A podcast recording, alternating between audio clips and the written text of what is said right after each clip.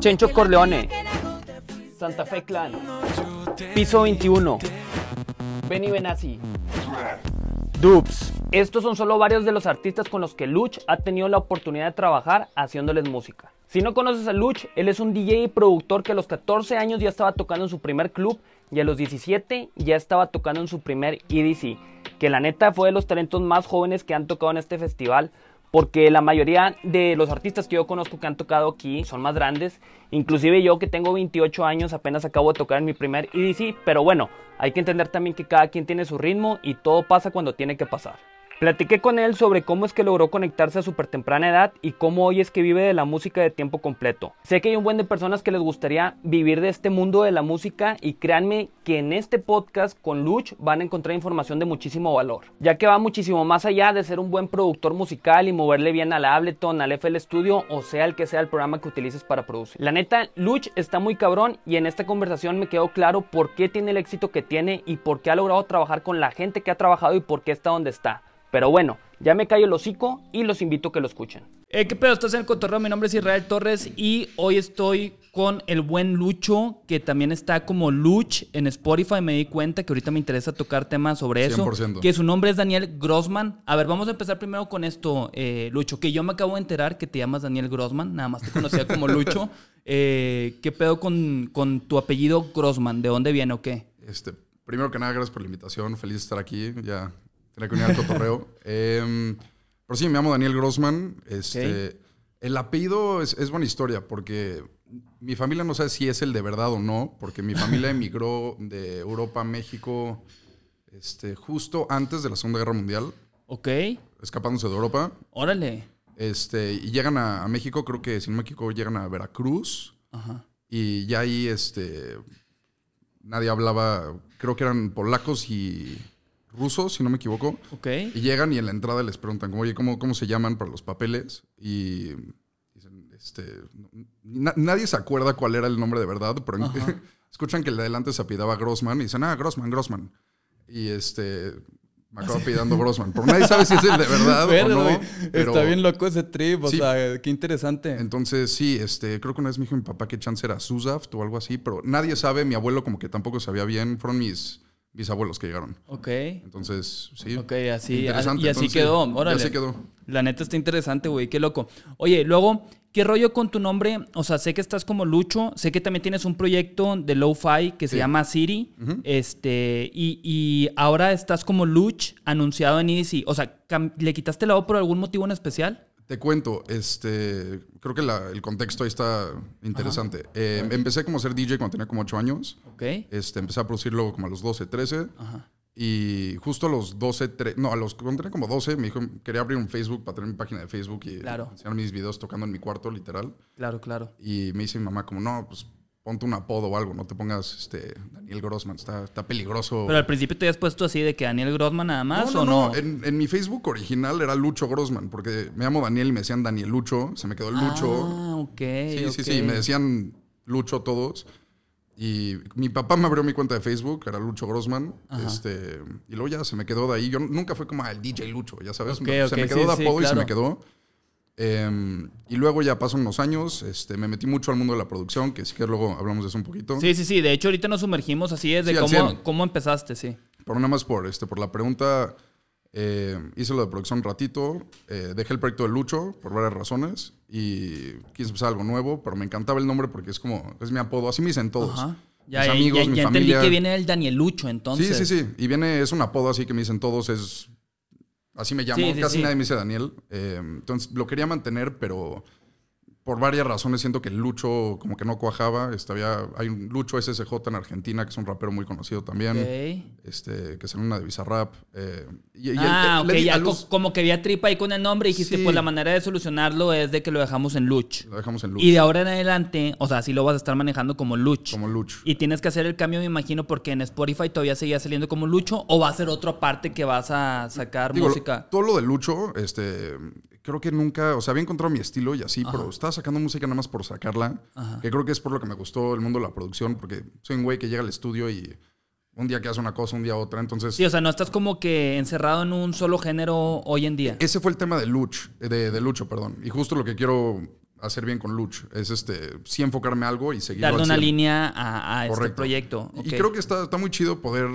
explorar diferentes géneros y trabajar con diferente gente. Pero sí llega un punto donde cuál es el sonido de, de Lucho era, hace un poco de todo. O sea, sí llega a tener ciertas vibras o ciertas tonalidades, pero pues, güey, suena, o sea, tenía eh, reggaetón, future bass, tenía todo. Entonces no, no había una línea como bien hecha. Entonces sí llegó un punto donde dije, como, ah, pues sí quiero hacerlo un poquito ¿Qué digo? Fíjate, ahorita que toca ese tema se me hace interesante porque, güey, hay cabrones como Diplo, o sea, digo que obviamente ahorita Diplo es un monstruo, es una figura, un referente súper grande. En la música, bueno, es que iba a decir en la música electrónica, pero el vato podía hacer de todo literal también, o sea, y, de que house y la verga, y tiene también sus presentaciones con mucha raza de, house, pues también ha hecho reggaetón, este proyecto que tenía con Jack Yu, pero bueno, yéndonos porque Jack Yu sí traía, sí, traía como una línea específica en su, en su...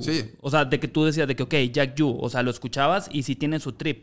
Eh, tú con Luch, o sea, no quiere ser como que este tipo diplo, sino como que sí tener más eh, enfocado en algún género en específico. Qué, bueno que tocaste este tema. Diplo se me hace un gran ejemplo porque creo que hay muy poca gente que logra poder ponerle su nombre a algo y que sea de cualquier cosa y que la gente llegue a decir, ah, me suena Diplo.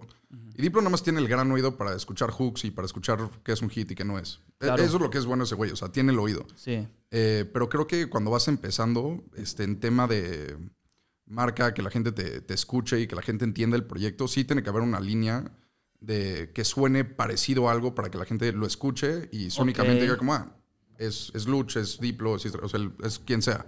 Eh, piensas en Rufus, en Elenium, en los últimos que han roto la escena DDM. Sí, claro. Todas las canciones virtualmente son es la misma rola, es la misma fórmula. Caigo es lo mismo. Este, Disclosure me di cuenta que siempre utilizan los mismos sonidos en todas sus rolas, güey. Se me hizo bien loco ese pedo. Y si lo ves, creo que de ojo tú y yo creo que podemos verlo así. Si lo ves de ojo productor, no lo dices como, ah, y no ven, sean creativos. Pero no, se me hace lo más inteligente. Llegas no, y si les funciona, está cabrón. cabrón, sí, sí, sí. es, lo que me sorprende de raza, por ejemplo, o sea, eh, yo ahorita ya no estoy tan sumergido en yo hacer la música en sí, pero cuando estuve muy clavado, eh, unos años, hace eh, varios años, había raza que, que, criticaba mucho eso, que era como que, no, no eres tan creativo en la producción y que no sé qué. Y luego veo estos monstruos que utilizan los mismos sonidos de que todo el tiempo, pero de diferente manera, y se me hace hasta más creativo que utilizas lo mismo, pero de diferente manera para hacer algo diferente. O sea, está, está bien cabrón ese trip, ¿sacas? Sí, sí, sí, sí. O sea, si llegas a... Es que decirle una fórmula a mí me suena medio... No sé, no me gusta ese eh, término porque no lo es de cierta forma, pero saber como el mismo fundamento y de ahí crecerlo. Porque creo que lo más importante, estás en festival, una fiesta, lo que sea, y escuchas una rola y sabes de quién es, creo que no hay mejor cosa como artista. Claro, güey. Es así. Que te identifiquen por eso. Y también fíjate, ahorita me quedé pensando que al principio también igual un diplo era como que hacía, iba mucho... Tenía su línea igual. Es correcto. y después ya como que tienes un nombre tan cabrón y, pues produces de todo que pues ya te atreves en tu propio proyecto, o sea, ya tener tu nombre con diferentes géneros. Claro. O sea, lo fue construyendo para lograr ese trip. Y lo que logró él, que creo que está interesante, es que logró hacer su, marca ese oído. Es, el, es, el, curador de la música cool, por así decirlo. Sí, Tiene ese oído. Cabrón. Y creo que el, oído es lo que cuenta ahí. Pero sí, muy interesante. Oye, güey, ¿tienes 21 años? Acabo de cumplir 21. O sea, estás en la flor de la juventud, Lucho, te la mamaste. O sea, con esto, que, con esto que dijiste que empezaste a los 8, eh, ¿por qué empezaste? O sea, ¿quién era tu referente en ese entonces que tú dijiste, no mames, de que yo le quiero empezar en el pedo de EA? Eh, mi papá justo siempre escuchaba Beat 100.9, este, la estación de aquí de México. Sí, claro. Y era súper fan del, del trance en los 90 le encantaba. Este, OG, y la verga. Sí, sí, sí. Paul Van Dyke, este, Oakenford, o sea, todo, pero sí, sí, sí. Y desde chiquito siempre en el coche me ponía trance desde que tenía como 5 o 6 años. Ok, qué loco. Em, y sí, a los. Y, siempre, siempre estaba yo muy metido en la tecnología. Me encantaba YouTube. Creo que todo lo que he aprendido se lo debo a YouTube. Gracias, YouTube University. de hecho, güey, o sea, un paréntesis ahí. John Kikit eh, él dice que le deberían de decir licenciado en YouTube. Porque él todo, dice, yo todo lo aprendí en YouTube. Y, güey, el vato le está yendo cabrón, le está rompiendo en Estados Unidos y le está yendo súper duro. O sea, así que ahí es un claro ejemplo de que si tú quieres y te clavas, güey, encuentras todo en YouTube para aprender sobre producción bien cabrón. 100%. Y también no me quiero salir mucho de contexto, pero ahorita estoy estudiando en la universidad este, negocios. Y ah, o sea, nada que ver con música. Nada que ver. Ahorita, cuento mi historia, Ben, para, que quede claro, pero creo que tiene que ver con el tema.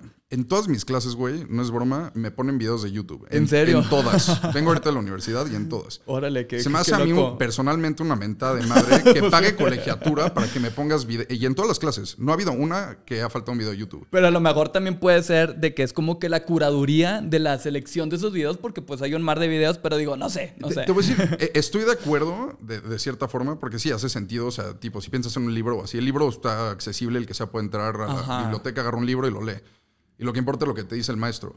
Pero he tenido clases donde dicen, ah, vean este video. Se siente el maestro en su celular y te pone el video de YouTube y buscan Marketing 101 y te enseñan el video de Merca. Y es como... Vergas, qué loco. Yo, yo puedo hacer mejores preguntas a YouTube. Sé buscar YouTube mejor que el maestro, estoy seguro. ¿Ya sabes? Así son las escuelas del futuro hoy en día, entonces. YouTube, YouTube. O sea, toda la vida. Eh, pero bueno, entonces a los ocho, te digo, está muy metido en la tecnología, me encantaba. Eh, y mis cuates también les gusta mucho lo de la música. Justo era, que era 2009, entonces era justo un poquitito antes de que empiece el boom fuerte. Yo creo que fue como 2010, 2011. Sí, más o menos. Fue así, Golden de la electrónica que... Al 100. Entonces fue justo antes. Eh, entonces ahí, este, me acuerdo perfecto, mi, mi, papá me compró una Numark, creo que de, de 100 dólares, que tenía CDs. Ok. Este, y ahí ya sabes, quema mis CDs y hacías Sí, esas las utilizaban mucho en eventos así como que 15 años, bodas y así. 100%. Y empecé en eso.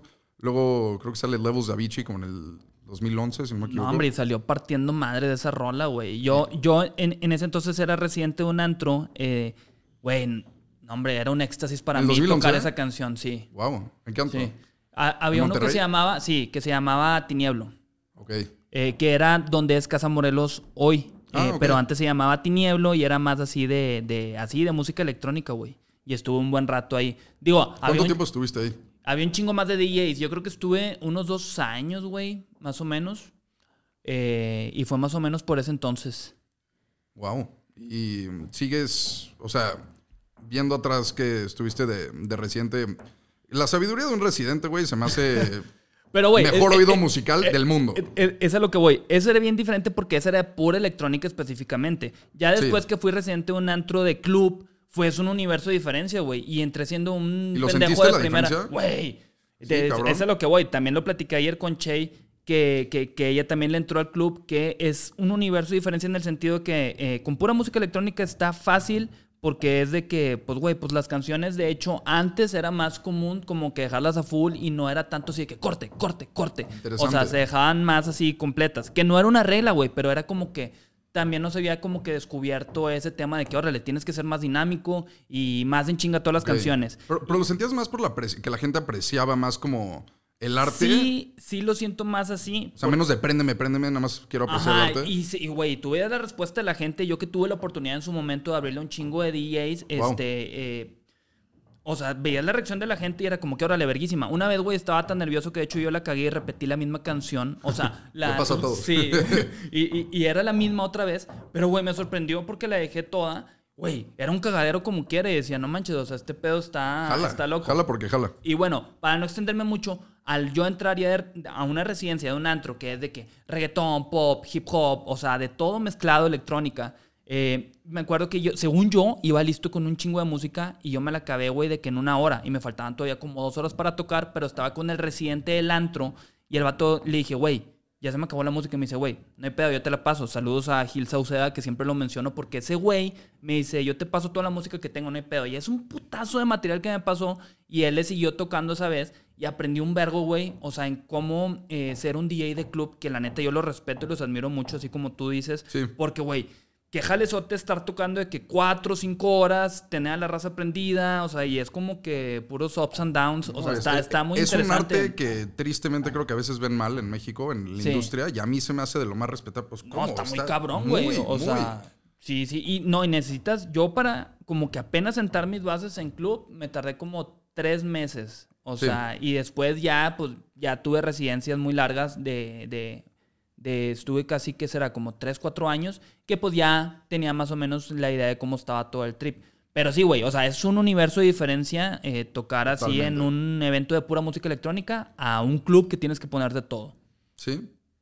A ver, ya ni me acuerdo en qué estábamos, ¿por qué entramos en ese tema? Eh, ah, sí, los levels, levels. de ah, salió. ok, sí, salió Levels, partió sí, sí. madres. Este, sí, entonces ahí me acuerdo, me metí mucho a SoundCloud, empecé a ver edits, todo, ese- todo ese mundo que imagino Sí, es claro, perfecto. claro. Eh, y luego me acuerdo perfecto, estaba en, en una clase en secundaria Ajá. y me hizo un cuate como, oye, este, Hardwell acaba de seguir a mi amigo en SoundCloud. No sé qué. Harwell. Y yo, Ay, ok.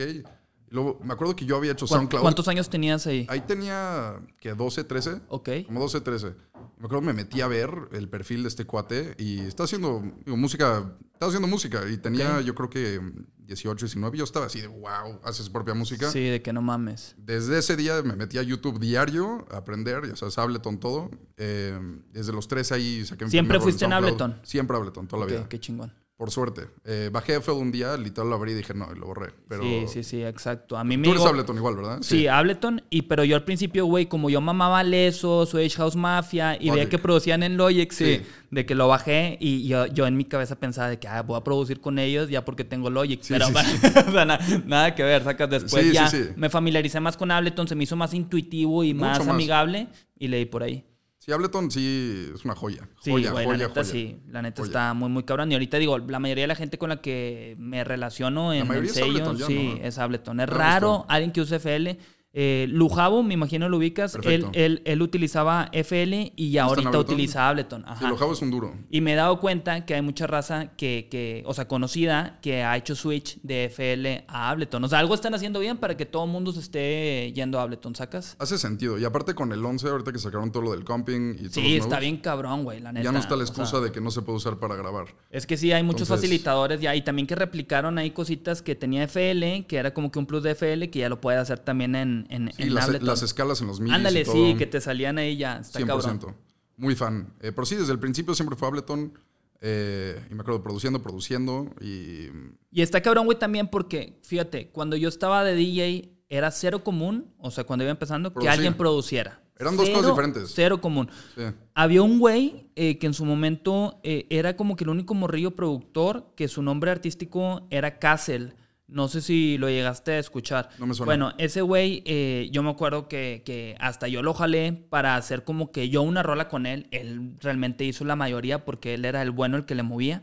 Este, y, y sí, este morro, o sea, estuvo muy activo en, en su momento. Después ya con el tiempo ahí se terminó perdiendo. Pero era rarísimo, güey, la neta. Me acuerdo que después ya con Machado tenía un proyecto que se llamaba Mid and Low. Y de repente hasta nos juntamos a según esto producir. Pero, güey, le estábamos moviendo lo pendejo nada más, donde estábamos como que descubriendo ese mundo, pero pues nos, nos sentíamos en el trip de que, ok, estamos produciendo, estamos haciendo algo Sí, donde sí, le sí, estamos claro. picando. Y así es, digo, al principio así ibas aprendiendo, moviéndole ahí. Sí. Así es siempre, siento. ¿Tú, tuviste algún background musical? Digo, a la par de que ibas aprendiendo de producción o no? Güey, me metí a clases de guitarra cuando estaba chavo. Y me acuerdo, tomé un año de guitarra y aprendí a tocar un acorde. O sea, topísimo, feo, feo, feo, feo. no era lo mío. Pero la computadora siempre era bueno. O sea, podía Ok. codear un poquito. O sea, le sabía muy bien a la compu. Pero sí, a los instrumentos cero. Es que sí, realmente es pura programación la, la computadora. Yo lo agarré por ese lado y luego ya me metí mucho más al lado de música. O sea, realmente. teoría música. musical. 100%. Pero yo Ok. empecé 100% programación como lo hacen los de FL más que nada. Siento Sí, que claro, claro. Es muy nato ese como sentimiento de programar drums, todo ese mundo. Eh, pero sí, güey, a los 13 produciendo música. Eh, Y luego este güey de 18 que dices que lo siguió Harwell, o sea, No me acuerdo cómo se llamaba. ¿no te acuerdas cómo se llamaba? No, ¿no? no me acuerdo. Este, me acuerdo que no, no estaba. Y aparte, no tenía así tantísimos plays para que sea como muy famoso. O sea, fue algo random que Harwell lo siguiera. Creo que sí, pero a, mí- a mí me dejó muy marcado porque yo era, digo, creo que todos en esa época era como, ah, Hardwell, Sí, Spaceman, claro, porque fue un monstruo en su 2013, momento también. Wow, sí. Eh, Revealed era lo mejor del Sí, mundo. un sello bien cabrón de que tú decías, no mames, yo quiero que mi rola esté ahí. la Cualquiera que verdad". salía se volvía famoso ahí. eh, y, y sí, lo vi, de ahí fue como, ok, me quiero meter a este mundo al 100. Y te lo juro, desde ese momento dije como, güey, esto voy a hacer con mi vida, me vale madres. O sea, desde los tres así ya estaba al Pero 100. qué cabrón, güey. Qué Pero chido sí. descubrirlo a esa edad. La net- no sé lo agradecido que estoy, que no sé cómo fregados me di cuenta que era lo que quería, pero me di cuenta, entonces pues, tuve mucho tiempo para echarle ganas y todo. Yo soy, yo soy un güey que se tarda un poquito en aprender, no soy de los que te agarra como el piano y en tres segundos ya está tocando, o, o la bici ya está. O sea, me tardo en aprender, entonces me tardó un ratito. eh, y sí, la primera vez que toqué, fui el, el más joven en tocar en EDC después de eso, este, a los 17 toqué. Tocaste en a los 17. ¿Cuál fue? El, el, 2018? 2018. Ok. E, este, e, e, esa vez vi una foto que fue con León Leiden o se subió León Leiden o fueron, sí, fueron juntos. Interesante. Justo este, hablé con, con León. Eh, León era muy... Lo conocí en email en el 2000X. Lo conocí cuando estábamos chavos por email. Yo le mandé un email. Como hay que ver, no sé qué hacer música, porque los dos hacíamos Progressive House en ese entonces. Y nos encantaba y éramos así fans. Y me acuerdo... Pero, ¿cuántos años tenían? no sé, este... ¿15 o 15, más? 14, algo así. como dos o tres añitos. Ok, ok, Pero sí, este, ya nos conocimos y súper panas. El primer día que lo conocí se vino a dormir a mi casa. Neta. Sí, y ese día hicimos nuestra primera canción, Lost and Found, ahí, que la sacamos hace años, pero... Ah, sí, sí, sí vi, sí vi. Súper panas, este... Y después, pues sí, él la está rompiendo ahorita con TikTok. sí, sí, sí, lo, lo, supo hacer muy bien. O sea, de hecho a mí se me hace bien impresionante su crecimiento, güey, porque yo conocí a Leon Leiden porque yo toqué en un Pal Norte, no me acuerdo si fue 2017 2018, en, el Club Social, y él tocó en uno, güey. Pero me acuerdo que hasta nosotros en el, o sea, con la gente del se llegamos a platicar de que, güey, ¿quién es Leon Leiden? O sea, ¿quién, de que no, es un morro, que no sé qué. y ya lo vi y está súper chavito, iba con su papá y así. De hecho, platiqué muy chido con él y, y, hasta le comenté al papá, le dije, qué chido que esté apoyando a su hijo, de que en este pedo, en este mundo, o sea, está, está muy chingón. Y, le dije, no, pues sí, pues de que manden música y la verga. Y después ya terminó firmando algo en Warway también. Eh, y después vi que la tronó bien duro y dije, órale, güey, qué cabrón. O sea, es que también es saber utilizar las herramientas que tienes tú a tu alcance, como lo es TikTok hoy en día, para, para tronar. Pero igual y para menos todavía eso, porque yo sé que tú también entraste en TikTok, que se me hace interesante tocar ese tema, porque vi que ya no estás tan activo como solías estarlo. Pero para seguir así como que la secuencia de tu crecimiento en este mundo. Eh, antes, o sea, ahorita estábamos que tocaste en EDC. Sí. Pero antes de eso ya estabas tocando en lados o clubs o algo. Toqué en mi primer antro a los 14, yo creo. Te mamaste, este, güey, bien morro. o sea, pero, a ver, ¿cómo consigues esa oportunidad a los 14 años? El es que estaba muy alto. O sea, medía uno. A los 13 medía como. Te veías más grande. Medía un 80. Ahorita ah, medía un 90. Estaba alto, güey. Ya me habían quitado los brackets. O sea, yo creo que me veo muy similar a cuando tenía 13. O sea, me di el estirón muy rápido. Ok. Entonces, ya sabes, entre cuates, conociéndolos de que, oye, me dejas abrir y te hago el warm-up, no sé qué este, pensándolo como del lado de promotor, no sé cómo fregados dejas que un niño de 14 toque en un antro. Sí, sí, es, que, está loco, está loco. muy cool, la neta, muy chido. Eh, estuve tocando en varios, este, fui a tocar como a Cancún después como a los 15, 16, este, en a Playa del Carmen, a Palazzo, esos, todos esos antros. Pero es que, pero güey, quiero entender, o sea, ¿cómo, ¿cómo, te conectaste? o sea, tan morro. Güey, siempre, siempre tuve algo por mandar emails, toda la vida. Desde muy chavo siempre entendí que o sea, ya eh, hoy en día con el celular, y, lo aprendí a YouTube, ya no hay excusa para conectarte con el, que quieras. Sí, claro. todo está al alcance de tu mano, el que quieras. Solo es saber qué decirle y cómo y cuándo. Ok. Entonces, desde muy chavo entendí eso y nada más empecé a mandar emails. O sea, yo creo que una. Pidiendo oportunidades. Lo que sea de, oye, aquí están mis rolas, escúchalas, hermano. Me encantaría ir por un café a conocerte, como lo hice con León y se volvió de mis mejores amigos. Este. Sí, yo no mandaba emails y lo sigo haciendo hoy en día. O sea, creo que es un hábito que nunca debería de parar. Ah, eh, hoy en día no sé por qué emails. Ya tiro más DMs, pero sí. ¿Tienes este un manager hoy en día o te manejas más tú solo? Este, estuve con, con management por un, por un, buen rato, este, que los que conocí en EDC, la primera vez que toqué a los 17. Dejamos de trabajar como a seis meses, pero los quiero muchísimo y son, son muy buenos. Sí, sí, claro, pero gracias a ese management tuviste la oportunidad de ese primer EDC. No, ya... yo los conocí en el, en el área de prensa. Ah, los conociste en EDC y se hicieron tu management a partir de, de, Y tú solo te conectaste para llegar a. Me llegó la oferta a mi email, así de la nada. Órale, güey, qué cabrón. O sea, entonces, o sea, aquí lo que fue clave es que se me hace interesante, güey. O sea, consejo también para raza que va empezando, porque es como que no mames, güey. Tú te conectaste a los 14, eh, eh, entender cómo sucedió y fue porque tú estabas en chinga mandando mails, o sea, pidiendo oportunidades, mostrando tu música, haciendo relaciones. Yo soy, ubicas a Gary Vee, ¿te suena? Sí, claro. Soy súper fan de ese güey, o sea, es mi ídolo a la verga, literal soy fan. Ok, ok. Eh, y creo que todo lo que dices es muy cierto y muy práctico en el sentido de que si no más encuentras cómo darle valor a la otra persona, de alguna forma u otra, siempre puedes lograr algo. Digamos, quieres lograr, este, no sé, firmar en, Worldwide, creo que tú bien sabes, si te ofrecen algo de valor, una muy buena rola, un nuevo proyecto, un talento que no sé, que todavía no es famoso, por decirlo así vas a decir, jalo, güey, qué chingón. Sí, sí, este, sí, claro. Todos, siempre quieren apoyar, siento. Creo que esa como habilidad de apoyar todos de alguna forma lo quieren hacer. Sí, es algo muy, muy natural. Es muy humano, yo, eh, diría. Es que somos animales sociales, güey. O sea, a fin de cuentas es como que necesitamos, nos necesitamos entre todos y es apoyarnos. Que muchas veces está también el trip, digo, ya yéndome a la verga yo con lo que voy a decir, del ego y que quieres todo para ti. 100%. Pero, o sea, nuestra naturaleza es, Es- o es apoyar, ayudarnos. Es sí. hermanos y arriba. Pero el, el- el pedo que yo veo hoy en día de mucha gente que trata de hacer el famoso networking, que Ajá. esa palabra a mí me caga personalmente, o sea, pero bueno. Es eh, que se, se- se quemó, güey, bien duro esa sí, palabra. sí, sí, Siento que nada más es conocer a gente y tratar de construir juntos. Sí, pero bueno, eh, siento que muchos no entienden esto de poder darle valor a la otra parte y nada más quieren algo a cambio. Claro. Ay, pues está muy parado, que me ayude. Siento que no es así. Siempre tienes que, siempre hay algún tipo de valor que le puedes ofrecer a la otra persona. Y si no hay un valor mutuo, entonces nada más te está echando la mano, pero eso solo te puede llegar hasta cierto punto. Sí, claro, Tienes no, que no va a pasar nada tú. más, claro. Y puede ser no nada más de, o sea, puede ser cualquier tipo de valor. O sea, Y una mira- amistad cuenta como valor. Un ejemplo bien cabrón, güey, es raza que toca en festivales pasadísimos de verga. Sí. Y ya por eso piensan que va a pasar algo más porque nada más están pensando en ellos todo el rato. Exactamente. Y no pasa absolutamente nada más porque, güey, pues ¿qué estás ofreciendo? O sea, es como que, ok, tocaste en un festival y qué. O sea, no por eso ya ¿Qué tu proyecto de que va a detonar y vas a hacer la sensación, ¿sacas? Sí, Así chance- que está, está interesante eso. Subes unos followers de ese día y hay.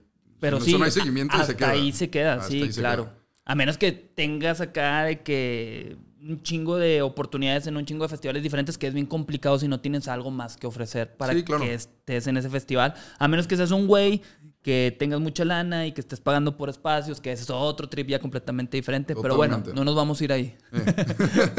Que sí, no. Entonces, Em, o sea, tú encontraste esta manera de, de ofrecer ese algún valor. tipo de valor. Ajá. Sí, este. Y el valor, güey, yo hubo una época donde Ghost producía cuatro rolas para que me dejan abrir en un antro. Ok. O sea, yo llegué a ese punto a los Claro. 14, 15 años, me acuerdo perfecto. No voy a decir el nombre del antro ni de quién, pero, pero güey, me Dilos, güey. No, pero me acuerdo perfecto. Me dice el güey como, güey, necesito rolas, no sé qué. Yo no sabía nada, o sea, un güey de 14 años que tal. Yo sabía picarle Sí. Ableton y ya, ya sabes. Ah. Apenas. Es que tú, tú- tú aprendiste eh, más primero sobre producción que pinchar. Sí, sí 100%. Ok. Bueno, como que los dos a la mano, sí, sí aprendí a tocar un poquito antes, pero. No como tan que a los dos a la mano, sí, los dos a la mano.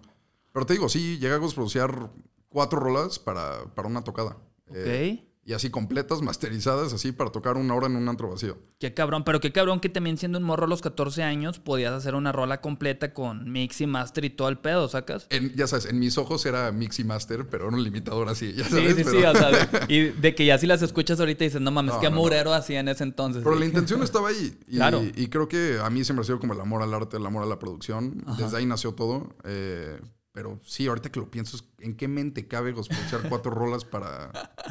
Pues no, güey, pero es que fue tu manera. parte Digo, de- estabas muy morro, eras un- Es- muy era, era mi, inmaduro. era mi valor que yo podía ofrecer. Ajá. Como bien dijiste tú cuando era reciente, no muchos producían. Y yo creo que hace ocho años muchos tampoco producían. Ahorita cada vez ya es más común. Pero Sí, antes ya- también era raro normal. de que, ah, productor, ya sabes. Ajá.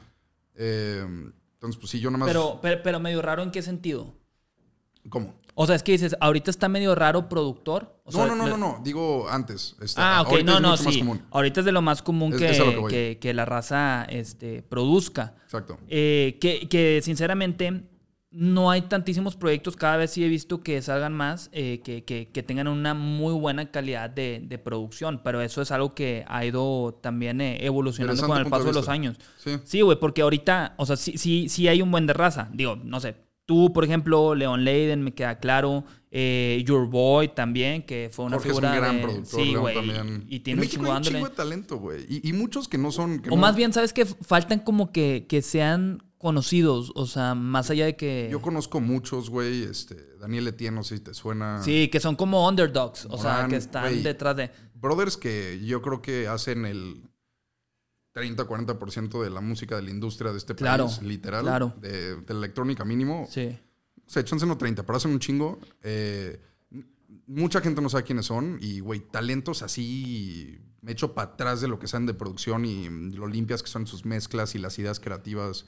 Y hay muchos, güey. Eh, Y- pero sí, da coraje que no tengan esa plataforma para. Es que también es el un tema. artista, como sabes lo que haces. Es a lo que voy, que también es un tema, güey, que eh, cuando empiezas, ¿no, ¿no viste el documental de Kanye? Ya, ya ves que salió en Netflix. sí, o sí, sea. ¿viste el primer episodio o no? Acaba de un salir. cachitito, pero me lo quiero echar con calma. Güey, la neta está muy, muy chido. Pero es que, güey, también entiendes y queda claro que para tú figurar, o sea, el vato quería ser artista, pero pues él hacía beats para la raza y era por lo que era conocido, que era un productor. Claro. Y, y, y, y- es a lo que voy, que Toy también nos había comentado hace tiempo y no lo entendía, o sea, ya después lo me quedó clarísimo, que para tú, o sea, lo ideal para tú figurar es que, ok, tú haces beats, produces para raza y ya hay un momento en que estás también, o sea, que tus beats son los más vergas y que estás tan conectado que, ok, ya sigue esa oportunidad para que tú brilles, sacas, o sea, pero empiezas como que de abajo también produciéndole, haciendo esa raza. Que no tiene que ser así a huevo, güey. O sea, cada quien tiene su camino, pero este es como que el más popular, por así decirlo, y la manera en la que puede funcionar. que creo que es lo más innato, porque cuando produces tienes este como instinto de este, de alguna forma entra un filtro de cómo ah, la puedo sacar como yo, chances para otro artista. Existe ese filtro. Entonces empiezas a crear. Creo que el productor es el mejor A&R del mundo porque sabe exacto qué, qué sí, qué no, y lo ha vivido. Un DJ también pues un gran A&R. Claro. Entonces, de ahí viene, yo creo. Em, pero sí, güey.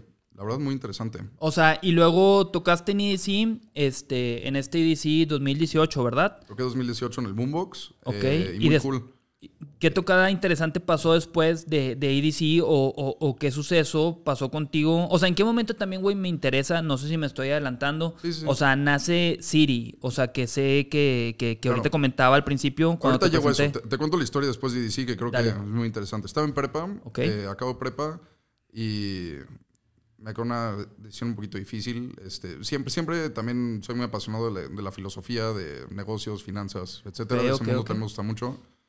¿Pero de leer libros o...? Eh, no, escucho mucho podcast, este, muchos documentales, me encanta. Eh, casi no veo nada de Netflix ni nada. Me encanta ver muchísimo YouTube de, o TEDx o, este, documentales. Ya. Y, sí, como que me, apasiona mucho ese lado, la filosofía también mucho. Y estaba en un punto en mi vida, justo cuando prepa, fue como, tengo dos opciones. Como que me quería meter al ITAM, que es una gran universidad, pero muy difícil. Sí. Y te consume la vida de mis cuates que están ahí. Me habían dicho como, si te metes, esto se va a convertir todo. O de que pierdes tu vida. Y estaba en ese como, ¿qué hago? Em, entonces, este, me acuerdo, siempre había querido esto en una escuela que se llama Icon Collective en claro, Ángeles. sí lo ubico. Este, y me acabé yendo, esa fue mi decisión. Me dije, me voy a tomar un año de la universidad, me voy a ir. ¿Qué, qué, qué productores, recuérdame, han salido chidos de ahí? Este, Slander, Nightmare, Company, Jaws, este, sí, o sea, han salido un buen de duros. sí, eh, y, muchos como Under the Radar muy, muy chingones y muchos nuevos que están saliendo. Ok. Eh, entonces sí, me fui un año y, güey, increíble. Este, viví un año en Los Ángeles estudiando por música electrónica. Qué cabrón, yo no sabía que habías estado en Icon, fíjate. Sí, estudié en Icon. Este, y bien, bien cool, la verdad, gran escuela. Digo, eh, aparte te conectaste también muy chido, o sea, haciendo relaciones allá, me imagino. Interesante, fíjate que no. ¿Neta? No, este no, qué loco, güey. Fue 100%. Me gusta mucho salir al antro, me gusta mucho salir con cuates, pero llegué a Los Ángeles y dije, güey, me voy a meter un año a mi compu y no, voy, a y no voy a respirar. Ok. Así de. Y es lo que hice, no salía viernes, no salía nada. O sea, me metía a mi compu y producía. Este, y sí, como que no. Lo, lo que sí hice al principio para relacionarme no era yo estando en LA. Mandaba de 30 a 50 emails al día. Este, lo que hacía es que, tipo, en esa época hacía un estilo de música y creo que esta es buena estrategia y puede llegar a agregarle valor a alguien. Este, digamos, haces house. Este, me metí a todos los festivales, a los stages de house, ponte Neon Garden, ves todos los que tocan. Luego te metes a dos cosas, a su disquera y a su booking agent y a su management a veces. Entonces te metes y usaba una muy buena herramienta en Google Chrome que se llama Hunter.io. Sí, vi que lo tienes un TikTok, ¿verdad? Explicando eso, sí lo vi. Em, y, güey, te metes al website, no sé, ponte que te gusta Armada, le picas y te salen todos los emails con nombre y posición de la gente que trabaja ahí. Entonces, yo lo que hacía es que decía, ok, este, me gusta, me, Louis the Child me fascinó en esa época. Claro, están Entonces veo a Joey es su manager este, en Kill, entonces, ah, ok, aquí está el email, le voy a mandar. Este, me, encantan los Chainsmokers, entonces encontré a Phil Quiz que trabaja en CAA, ya está su email y le mandé. Y lo que me llegaba a pasar mucho es que creo que ahí seguía un poco no sé, no había esta línea musical, entonces a un ojo, y lo entiendo, a un ojo de un booking agent, de un management, pues, eh, para ellos es negocio al 100. Claro. O sea, son apasionados, pero es business. Entonces, si no hay una línea y no saben exactamente en qué festivales puedes tocar, dónde puedes tocar, con quién puedes colaborar, pues, güey, no, no es buena estrategia meterte, aunque seas un gran productor, te conviene meterte con un publishing. Ajá. Eh, entonces, sí, güey, mandaba estos emails. Eh, Pero te mamaste que era de 30 a 50 al día. O sea, sí mandabas un putazo. Real, real. Y de todos, digo, artistas, booking, lo que sea. Y sí me llegaron a contestar varios y, muy cabrón. Uno me contestó, güey, pusieron el grupo de Facebook de la escuela. Este, vamos a hacer una peda de, house. ¿Quién quiere tocar? Jalo, ya sabes. y me contestó un güey, ¿hablas español? Márcame. Ay, cabrón. Okay, le random. Y me dice, ah, güey, este, yo viví en México un ratito, conozco súper bien lo de la escena, creo que había escuchado de ti. este, ¿por qué no te vienes a mi casa y hacemos tal? Y él trabajaba, era un en una disquera muy grande de ley. Y me metió y la disquera me ofreció un deal así de una cantidad ridícula para ser productor in-house por 10 años suyo y trabajar en los estudios y quedarme vira y de productor en LA. Este, y dije, no, no, gracias. Pero, ¿Pero por qué? pero literal le mandaron un email para tocar en, en una peda. Entonces, a lo que voy es que creo que la gente sí se topa con ese, no, es que tienes que conocer al más cabrón. Güey, de tocar un email me ofrecieron un deal de una cantidad ridícula de lana para Pero ser ¿por qué no lo aceptaste, güey? O sea, no entiendo. Em, mira, 10 años de estar metido en un... Es que 10 años sí es mucho tiempo. Pero No. digo, si a lo mejor era de que una cantidad muy fuerte y te iba a facilitar la vida. No, yo prefiero este, ganar menos lana y trabajar con artistas o, o yo ser un artista, en- tener un proyecto de artista que tenga un- algún impacto cultural de alguna forma. Ya, claro. En vez de nada más producir, o sea, creo que tal disquera, los artistas que están sacando en su época tienen uno o dos muy buenos, pero los demás era... No eran de tu completo business. grado, sí. No creo que tenían este como impulso, o sea, esta idea de empujar la cultura un poquito más. Ok, o, ya, ya. hay varios- hay varios más negocio. Sí, sí, sí. Y en México, bueno, este, te acabo de contar la historia que Ajá. todo va cronológico. Entonces, me ofrece el deal, digo que no, pero el cuate que era A&R se vuelve muy cuate mío, de mis mejores amigos hasta el día. Marcos, pues, está escuchando el güey. Saludos al Marcos. Este, el güey ya vive en Miami y se volvió productor de reggaetón. Pero... Neta, qué loco. Sí, de A&R a sí, productor sí. de reggaetón. Sí. Em, entonces cae la pandemia. Yo fui el primer en cuarentenado, de los primeros en México. Me acuerdo, me marca mi papá, güey. Y justo el viernes que me tuve que regresar, era mi primer show en LA. Ok. Tocaba en Avalon y la abría esta Capslap. Órale, qué loco, güey. Muy cool. Y justo. ¿Y era tu primera vez tocando en Avalon? Mi primera vez tocando en Avalon. Porque, güey, es, es un club cabrón. Es, es muy. Güey, está emocionadísimo. Eh, pero es martes y marca mi papá y me dice, güey, me vale madres, este pedo se va a poner muy feo, te regresas a México. ¿Y luego? Entonces, y justo esa tarde tenía una sesión con Zach Helligman, que es el güey que hizo Foster the People, con Foster. Ok. Órale, qué Este, cabrón. que me presentó Marcos justo y estamos en la sesión y güey, este güey era un gen, no sé cómo sabía, cabrón. Este, estamos en el estudio así hablando y me dice, se van a acabar las máscaras, va a empezar esta pandemia, no vas a poder viajar. Me, me O sea, el detalló vato la fue un visionario, güey. me detalló la pandemia antes de que existiera nada. No mames, qué y, loco. Y se la creí, le dije, güey, creo que tienes razón. Le marqué y le dije, papá, ¿sabes qué, güey? Creo que también tienes razón. Me regreso a México y estoy con ustedes porque quién sabe qué va a pasar. Este, me regreso a México, güey, y... Pero a ver, a ver, no, no sé si me perdí. ¿No tocaste Dime. en Avalon entonces? No, no, no, justo el viernes que tocaba me regresé ese día a México. Ok, ok, o sea, se, se perdió la... se perdió. Y, y justo en, llego a México y me mandan un mensaje, hey, se canceló el show. Entonces, o sea, por suerte ya ah, ok, ok, sí, sí, por lo mismo Sí, tema sí. pandemia, o sea, valió Se canceló. madre. Ok. Eh, entonces sí, me encuarenteno en México y hasta en este entonces estaba haciendo puro como indie pop, future bass, este, cosas muy experimentales. Y digo como, güey, voy a estar aquí un ratito, no sé cuándo para regresar a Los Ángeles. Según mi cuate Zach, esta madre va a durar dos o tres años. Madres. Me lo dijo. Entonces dije, ok, ¿qué puedo hacer? Me quiero volver productor para otra gente, quiero hacerle música a otra gente. Entonces me puse a ver quiénes me gustan de México, que creo que tienen un impacto cultural, que digo es lo que le faltaba a esta disquera. Este, y te digo, este, empecé a trabajar un poco con Das, con Typo, este, con Sí, Jafu, con varios otros que, en mi opinión, para la gente de mi edad, eran los que más tenían este impacto cultural, güey. Ajá. Y aunque sea chico hasta en su cierto grado, tiene un impacto No, cultural no, real, güey. La, la intención que tenían era esa, a fin de cuentas, o sea... Es cultura. No, no, no era un tema de ah, música chida. Yo creo que sí había este tema de empujar un poco de cultura. No, y está chingón que lo veas por ese lado también y que no sea nada más de que, ah, sí, de que... Porque Rola, sí, de o el que- nombre o lo que sea. Correcto. No, güey. Y entonces sí, empiezo a producir con ellos y me metí muy duro al mundo de la producción de la nada, sin esperarlo. No sabía ni a qué me metía, pero un día ya volteé y ya tenía sesiones diario, dos o tres al día literal, y Ok. le estaba metiendo duro. Y de la nada checo mi email y tengo una oferta para un publishing deal. Ok. de la nada. Este, yo, ok, ¿qué es esto? Bien, me acuerdo, lo había Pero tú ya, tú ya entendías bien Perfecto. cómo funcionaba el Lo publishing. estudié. Sí, Ok. sí, sí. Ah, ok. Y- y, lo estudié a fondo. ya. Entonces ya sabía bien, pero fue como, como así de la nada.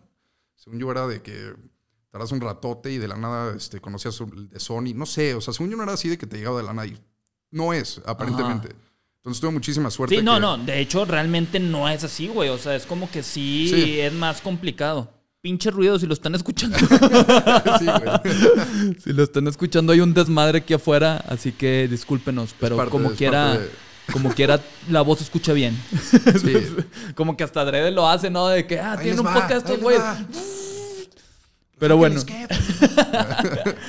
Entonces, o sea, sí, te comentaba, o sea, el publishing no, no, no es normal que le caiga, porque si no todo el mundo tendría un publishing, saca de productores y demás. No lo entendía y ahorita estoy súper agradecido. Este, y es una compañía de publishing de ley que se llama Honua Music. Este, Roberto Roberto, sí. Roberto, Roberto fue el, este, el primer punto de contacto ahí, que lo quiero muchísimo y muy hermano mío. Este, y sí, güey, tienen muchísima gente firmada y durísima. Son los güeyes que hicieron Wiggle de Rulo, Fireball de Pitbull, Company de Beaver. Órale, órale, sí, sí, sí está muy cabrón. Y, tienen así muchísimos hits dentro del el productor, el que fundó la editora. O sea, se llama Honua, pero la administra Cobalt, es parte de Cobalt. Y es un güey de Noruega que tiene 32 años, está retirado. A la madre. Este, una leyenda de güey. Eh, Qué loco. De las personas más intelectuales que he conocido. Y es el güey que produjo rolas que no suenan muy intelectuales, como Fireball y, Wiggle, pero, güey, visionario. sí, em, cabrón. Entonces, sí, firmé con ellos y empecé a trabajar mucho en el mundo de productor. Em, luego acabé con, con Mix Management, acabé haciendo unas cosas con Santa Fe Clan. Este, ah, sí, vi que tienes una foto con Santa Fe Clan y con Piso 21. Con Piso les hice varias cosas, este, muy, muy cool, son, son muy buenos. Eh, vi un grupo también, Jafu MX, ¿es un grupo o es un güey? es, un dúo este, de aquí en México, muy buenos, son como pop, baladas, reggaetón. Eh, y sí, he trabajado mucho con ellos, también me metí mucho al mundo de pitch, que para los que no saben es cuando es una rola entre compositores y productores y mm, se la mandas a alguien que crees que le queda cuando no es la sesión directamente con el artista. Y ahí es donde jalé muy bien, siento. Este, Haciendo pitch. Sí, me juntaban diario, me juntan, lo sigo haciendo hasta hoy en día, me juntan con uno o dos compositores, este otro productor, y me siento y me mandan una lista de como, güey, tales artistas necesitan música, me siento y la hago. Ok, em, como que ya con la línea de estos artistas. De cierta forma, con un brief, este y tengo varias ahí duras que van a salir. Güey, la neta no sé si se puede decir y si me meten pedos decirlo si no sale. La neta no sé, pero es que lo te digo, pero güey, es que soy súper, súper fan. Em, y, muy, muy chido, la neta. He estado muy metido en ese mundo. Eh, le he producido a gente que eran mis ídolos cuando era chavo. Sí, de que no te imaginabas que ibas a estar produciéndole a, a, esa raza. sí, sí, está muy cabrón. Y, y, te digo, por parte de... Todo por mandar un pinche email, güey. Pero es que, güey. Es una eh, cadenita de eh, cosas. Eso es lo que se me hace bien interesante. Que, que, o sea, la limitante la tiene uno a fin de cuentas. O sea, que para tú llegarte a conectar. Claro ejemplo contigo. O sea, lo que has logrado hasta ahorita, que pues le sigues chingando también. Y fue gracias a que estabas ahí en chinga mandando. Pero, o sea, son varias cositas también. O sea, más allá de que mandes emails, es tu trabajo, güey. También lo que estabas ofreciendo. Sí, lo que dices, o sea, estabas ofreciendo, o sea, eso de valor que, que, que, que les funcionaba y por eso te has ido conectando y han ido pasando más cosas interesantes. ¿Quién es el, quién es el personaje más cabrón que tú dirías eh, al día de hoy que has tenido la oportunidad de producir? No sé si es uno de los que mencionaste ya. Es que sí, tengo... No, creo que haya pedo, porque ya no va a salir, pero tuvo una... Y si hay pedo, me dices y lo editamos. Sí, sí, sí. No, según yo no hay pedo, pero... Estuve así, güey, de que salga una que le a ti esto. Ya, okay. va a salir todo el pedo. Neta, qué cabrón. Eh, pero por X o Y razón decidieron no sacarla. Ok. Eh, tuvo una con que igual a salir. Y, eso también para entender es de lo más normal, que hay muchas canciones... Es lo más normal. Que, que, las agarran y que, ok, va a salir con este artista y pum, termina valiendo... Y dicen, salen dos semanas y luego ya no sale. Y luego te enteras, tipo, saqué una... Hace como dos meses que, que le hice a Benny Benassi y Dobbs. Órale. Este, ¿Eso ya salió? eso ya salió. Ok. Eh, y sí, yo, güey, yo no sabía que iba a salir. De la nada me, me manda un cuate de que, ah, va a salir esta rola. ¿Qué? ¿Ya sabes? Porque ese güey es fan de, de Dobbs. Y con Dobbs igual trabajé en LA y yo creo que he hecho con ellos 50 rolas o así. ¿En serio? Sí. ¿Los güeyes sí producen? Eh, buena pregunta. Eh, es que, güey, te, voy a decir por, qué, por qué lo hago. Porque yo antes, en mi pendeja, o sea, yo en mi momento de DJ que tenía más atención, por así decirlo, este, yo hacía como que unos tipo blogs donde salía reventando, o sea, y criticando malamente a DJs y llegué a criticar a estos güeyes de Dobbs y a Dimitri Vegas y Like Mike también. Pues mira, he, convivido muchísimo con ellos. Este, las veces que he ido a LA me quedo en su casa y todo. O sea, son muy panas. Órale, qué cabrón, güey. Qué chido. Eh, y me han platicado todas las historias. O sea, me sé, creo que la verdad. Eh, empezaron no produciendo, güey, y luego ya mm, trabajaron con Cashmere en la de Tsunami. Este, y están los créditos y todo. O sea, no es como. Y luego ya empezaron a producir, pero gran parte de la que iba a su casa es le- les a Chris, que es el que más que produce. El, Ajá. ahorita tiene El el que pelo más más le movía, sí. Este, pues, güey, mucho le, le enseñaba yo, irónicamente. Pero qué Este, interesante, o sea, que llegaste con esos güeyes, o sea... Te cuento la historia de cómo los conocí, muy loco, güey. Este, en prepa igual, mi desmadre de tocando ni sí, lo que sea. Tenía una agencia de marketing que yo hice, güey. eh, Ok. Con varios cuates, este, casi le llegamos a ofrecer a la Secretaría de Turismo, así, güey. Güey, te mamaste que bien morro, o sea... Siempre he sido, te digo, con la tecnología soy afán. O sea, siempre y siempre algo de mí, no sé cómo, creo que es el único don que tengo. No soy bueno para la música, eso lo aprendí. El único don que creo que yo tengo es que entiendo cómo funciona, cómo la gente se relaciona con, con sí misma. Ajá. Creo que es lo único que entiendo y lo único con lo que nací es, bien. güey, es que es todo lo que necesitas entender para lograr ahí Siento que es lo único conectarte bien duro güey. y hacer más cosas. Y te cuento la historia rápido y luego regresamos porque creo que Sí, es dale, dale. punto que, que lo toquemos. Está chido. Sí, güey. Eh, entonces hice la agencia de marketing y después de prepa con todos mis cuates, todo lo que yo ahorré de, de esa, de la empresa que hicimos chiquitita, o sea, éramos Ajá. dos personas. Eh, que justo la, la hice con, con Fortu, con Mendoza, Fortu y Mendoza. Ah, claro, güey, qué Sí, loco. Eh, mames. cagado, pero bueno. Eh, lo hice, ahorré toda la lana y dije, güey, vámonos a Europa un mes a conocer todos los antros de allá y cómo funciona la música electrónica allá. Este, nos fuimos así con la lana, me gasté todo lo que gané, pero dije, vámonos, quiero conocerlo, quiero ver cuál es allá, o sea, necesito ese mundo para aprenderlo y vivirlo. Porque siempre lo había visto en, en YouTube o lo que sea, pero vivirlo es otro pedo. Sí, claro, me imagino. Entonces, pues fuimos, eh, llegamos a Split, en Croacia, después de estar en varios diferentes lugares. Y me acuerdo justo, llegamos una semana antes de que sea Ultra Europa. Pero Este- llegaron con esa mala intención, o sea, sabiendo que iba a ser Ultra Europa. No sabíamos, yo no Ah, ¿en tenía la menor idea y se me pasó, pero yo no sabía que había un Ultra en Croacia. Yo no sabía. Entonces, pues llego. ¿Pero y- por qué fueron a Croacia? Porque ahí hay antros muy, muy fregones. En Ah, Dubrovnik hacen unas fiestas este, muy cool. Y aparte de siempre quiero conocer Croacia. La verdad ya, está ya, ya. increíble. No sabes el Neta. país. Todo medieval. Grabaron Game of Thrones en, en Dubrovnik. Ah, no mames, güey. Yo sería Wow, feliz ahí entonces. Sí, algún día, si tienes la oportunidad, sí, Sí. vale la pena. Increíble, la verdad. Gran oportunidad. Eh, entonces, güey, llegamos, me acuerdo perfecto. Estamos caminando por el centro de, de Split y veo este cartel que dice Ultra Europa, este, pre-party en tal antro y tocan estos DJs. Y en mi mente en chinga no fue de, ah, güey, vamos, fue de, le voy a escribir a todos y ver cómo fregados me puedo llegar a conectar con Ultra Europa para llegar a tocar un día. Ese fue mi, como, ¿cómo le hago? Em, Qué cabrón que, que veías eso, o sea, es, echando es el único don que tengo, güey, te lo juro. O sea, lo de la música lo aprendí. Este pedo lo tengo innato, no sé cómo. O sea, yo a toda lo hubiera visto, ah, huevo, para ir de fiesta. Era- sí, sí, sí.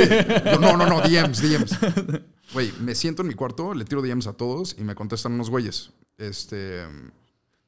Empezamos a hablar y me dicen como, güey, vente, te conocemos, este, va a estar muy cool. O sea, qué cabrón también que te dijeron, me te contestaron. contestaron, sí. sí, sí, sí. Y le dije a mis güey, ya la armamos, no sé qué, no vamos a pagar cover porque pues, todos estamos un poquito cortos de lana, entonces ya podemos entrar al antro, no sé qué. Este. Sí nos cobraron el cover, pero dije, güey, vamos a Vale entrar, verga güey. con tal de- Entramos, entramos. Eh, estamos en el antro y me acuerdo, estos eran como los headliners de ese evento. Ajá. Entonces estoy hablando con ellos, todo chingón. eh, y luego, güey, suben a tocar y les digo, como, ah, los quiero conocer. Y me dicen, como, ah, vente backstage. Y el guardia no me dejaba pasar. Entonces yo estaba ahí y dije, güey, estoy en Croacia. ¿Cuándo voy a regresar aquí? Tengo 18 años. Chingue su madre. Salto la barda de seguridad, corro por atrás del stage, güey. De que puteo al guardia. No me vio por suerte, así salté, me fui por atrás. Este, y hasta el DJ booth, me fui corriendo por atrás, güey. Te mamaste. Eh, ya había como, estaba como el backstage aquí. Ajá. Y los veo y me hacen como, ah, Lucho, bro, bro, bro. Eran unos güeyes Ah, ya, ya, ya. O sea, ya. Y me reconocieron. Entonces ya empecé a hablar con ellos, no sé qué, pero yo estaba, güey, 18 en Croacia saltando escenarios, no está bien. Te mamaste, no, obviamente no, pero te valió verga y te la tenía que hacer. fletaste. Y aquí es donde se pone interesante. Este, me dicen, yo estoy viendo en LA después de esto, porque esto fue entre Prepa y Los Ángeles. Eh, yo regreso a LA, empiezo a hablar con ellos, se- vuelven como compas, güey, súper buen pedo. Y me dicen, güey, vamos a ir a LA, conseguimos este, trabajar con Dobbs. Ajá. Y estos güeyes no, güey, no, no producían nada. O sea, y sí, sí, muy poquito. Sí. Entonces me dicen como, güey, quiero que tú produzcas la rola. Ajá. Y yo, no mames, yo feliz, güey. Eh, llegan a Los Ángeles, al estudio, y, güey, de las sesiones más locas, estresantes de mi vida, me acuerdo perfecto. Me dicen, güey, nos vemos en casa de estos güeyes a tal hora, vamos ahorita.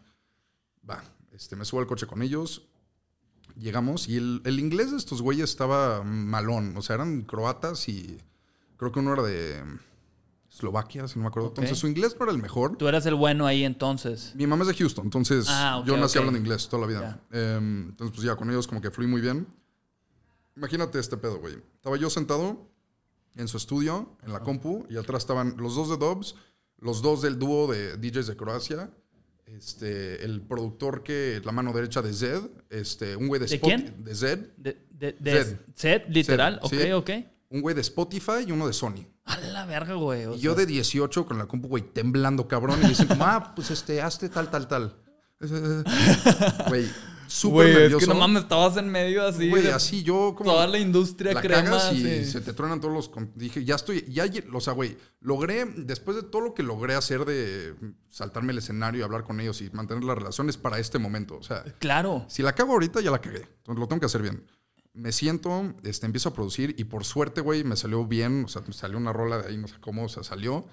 Eh, que era, se pone un collab ahí. Y dije, como va eh, y luego me despierto el siguiente día, güey, y me llega un mensaje, yo, it's Chris from Dubs, este, come through. Entonces llego y me imagino que pues, es otra sesión para acabar la canción. Y llego yo solito y no hay nadie en la casa. Y le digo, ah, ¿cuándo llegan los demás? Y me dice, ah, güey, ya no quiero trabajar con ellos, quiero trabajar contigo.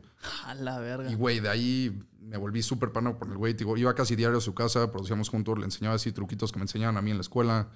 Eh, sí, güey. La neta, muy, muy cool. Pero todo empezó por ver ese flyer y mandar un mensaje, güey. No, hombre, te, te lo están mamando. Está, está, bien loco ese pedo. O sea, que, o sea, digo, se me hace eh, información de mucho valor, güey, de, de, cómo, digo, no es la idea de que sí, te tienes que saltar y no, te no, no, no, pero, o sea, eso no lo recomiendo. O sea, el DM, el DM. Qué loco, o sea, cómo, cómo, llegaste a eso. Y también quiero hacer un paréntesis con lo de Dobbs. O sea, yo también, eh, contradiciéndome a cómo los criticaba en su momento, que hay que entender también, güey, que es un proyecto y que estos güeyes son performers eh, más que productores y también es un jalezote ser performer, o sea, es como que es, un equipo de trabajo. Y, vivir ese tour life así, prender a la gente como lo hicieron. No, estos vatos tenían un chingo de energía, yo me acuerdo que lo vi y, y, eso no les ponía ningún pero porque decía, ok, están ahí, este... Eh, yo en, en, ese momento los criticaba por el tema de producción, de que, güey, salieron de la nada y de repente ya con música, pero, güey, sus shows, o sea, la neta, la energía que le ponen estaba pasada de verga. Era una locura, la verdad. Eh, y, sí, creo, que poco a poco, y creo que los dos estamos en este mundo como productor, te, tiendes a fijar mucho en eso.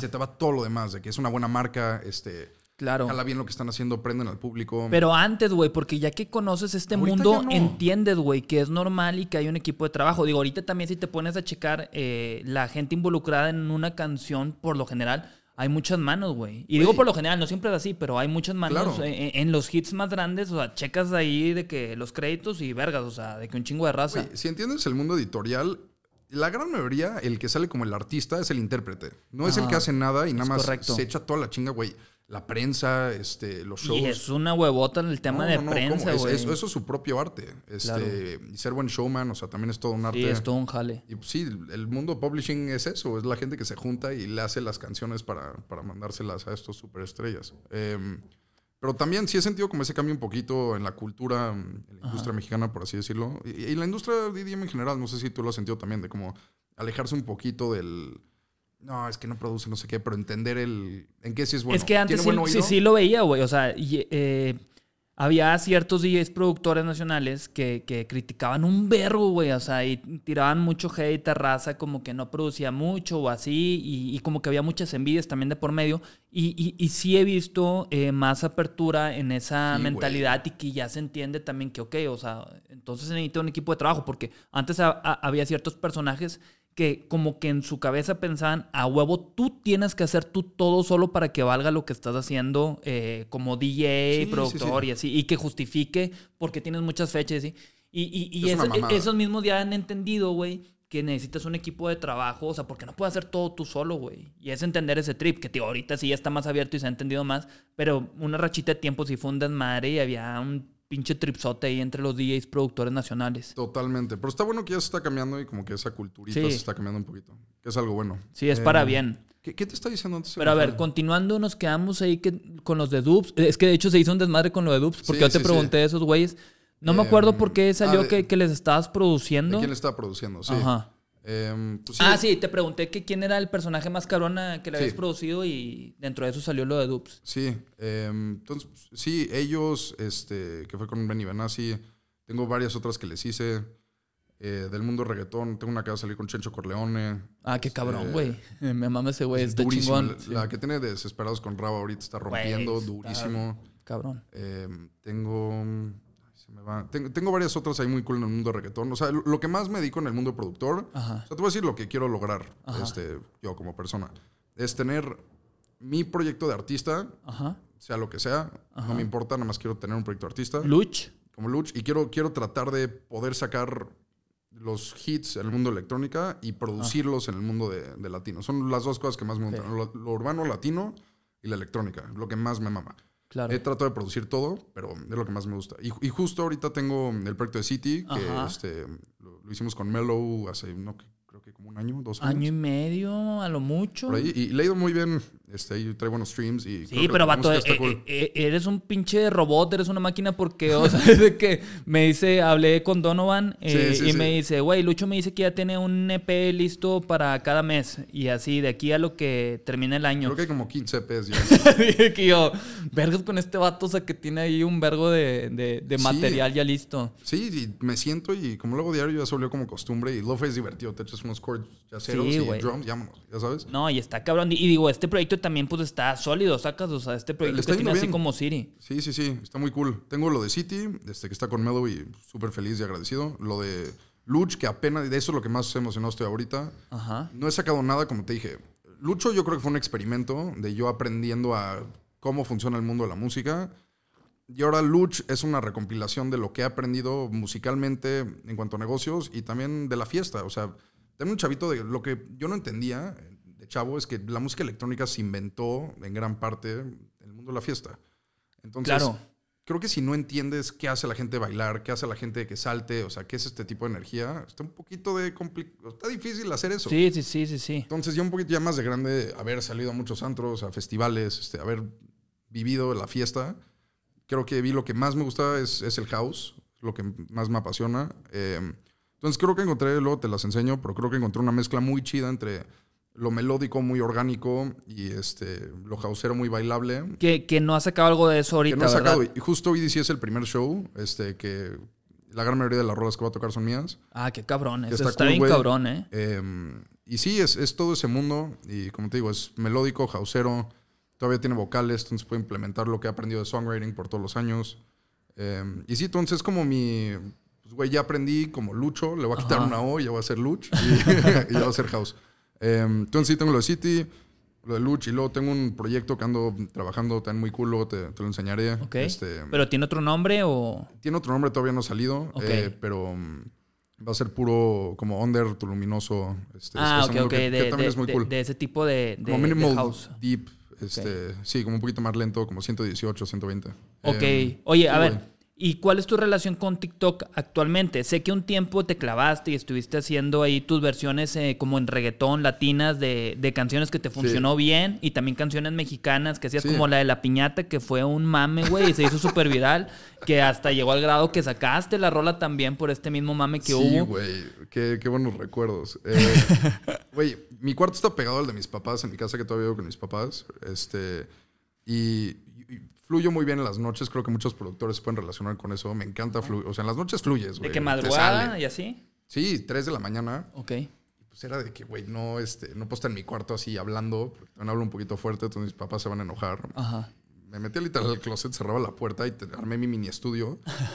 y, y, güey, no sé qué me entró, que dije como, pues, güey, quiero empezar a hacer cosas cagadas en TikTok. Literal, lo llevaba haciendo en LA, o sea, si te metes hasta abajo de mi TikTok, güey, hay unos LA, hay unos TikToks en LA yo pendejísimos, Sí, de pero hecho, sí, sí. te digo, la única habilidad nata que tengo, como te lo había dicho antes, es entender cómo, cómo se relaciona la gente y cómo funciona el mundo social. Ajá. Y creo que desde muy temprano, güey, o sea, creo que fui de los primeritos en abrir TikTok. Jorge, your boy, también fue de los Sí, primeritos. fue de los primeros. Em, y sí, gran parte Jorge la rompió ahí, güey. Em, pero Sí, bueno, de, de- de hecho, sé que Your Boy fue antes que Leon Leiden. Claro, este, y después Leon Leiden y lo, lo hizo a su manera y le fue súper cabrón. O sea. justo muy cagado. Tenemos un grupo, güey, que se llama eh, como los TikTokers, no sé qué, y era yo, León y, your boy. Ah, neta. Y íbamos a hacer, te- teníamos ahí un collab planeado y todo. Sí, sí, sí. Hubiera estado chingón que sí se armara, güey. Sí, güey. Este, pero justo empecé a hacer estos TikToks como pendejos cagados. Y luego, no sé por qué alguien me dijo como, ah, güey, tú diste una, diste dos, no sé qué. dije, como, ah, la piñata perreo, ¿quién no ha hecho eso?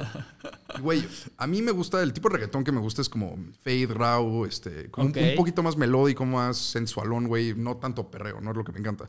Pero soy fan de un cielito, güey. ¿Quién no es? O sea, Sí, este güey sí, le claro, sabe. no mames. Entonces dije, como, güey, quiero hacer este, una rola de la piñata y se la voy a pichar a Ucielito. Esa fue mi idea. Ok. Y se la mandé a alguien de Worldwide en su época, güey. Dije, como, güey, la quiero para Ucielito porque pensé que Sí, claro, de que encajaba con él. algo. Y este, no me contestaron. Dije, Neta. la voy a vergas. sacar, me mama. De hecho, yo creo que sí hubiera podido pasar, ¿eh? Güey, yo sí lo dije como, si tiene tantas así, tiene como su concepto de la piñata. Dije, no sé, güey. O sea, yo en mi closet a las 3 de la mañana, jaja, piñata, drums, ya sabes. y hice el TikTok, se fue así, me acuerdo perfecto. Me levanta mi hermanita en la mañana este, y me dice como, oye, está, está viral lo de la piñata, no sé qué. Me meto y ya tiene como un millón, dos millones. Que justo creo que TikTok lo hizo muy bien, que de alguna forma todo se puede volver viral, que está muy cool. Claro. Pero sí, hice Cielito Lindo versión Bad Bunny, este, hice Sí, vi que hiciste un chingo. cielo de caramelo, perreo trap. O sea, güey, pero todo muy cagado. Y llegó un punto donde dije como, güey, me estoy divirtiendo. Y es un pedo que he tenido personalmente de... Siento que me encanta todo, güey. O sea, me encanta el lo-fi, me encanta el jazz, lo clásico. O sea, me encanta todo, pero si eres todo, no eres nada. Entonces Ajá. Dije como, güey, lo voy a frenar porque la gente ya me estaba ubicando como el güey de la piñata. Y Claro. no es que tenga nada de malo, pero no, No, era querías tú ser eso. yo no creo que esa música transcienda. Y digo, lo que más quiero hacer en mi vida es impactar cultura y Ajá. llegar a crear algo. Sí. Y creo que con la piñata, pues chances sí le sacas unas risas a alguien o sí perrean y se la pasan chido, pero no creo que sea el, el hit. Así Sí, sí, que sí, de que llega la gente ahí diga nada como más. me cambió la vida la piñata. No, güey. Ya, Eh, entiendo, entiendo. Y sí quiero llegar a ese punto donde sí exista ese tipo de conexión con la gente que lo escuche. Pero es parte de tu pregunta que me dijiste al principio de por qué lo frenaste. Dije, güey, sí lo quiero hacer bien, quiero transmitir un mensaje.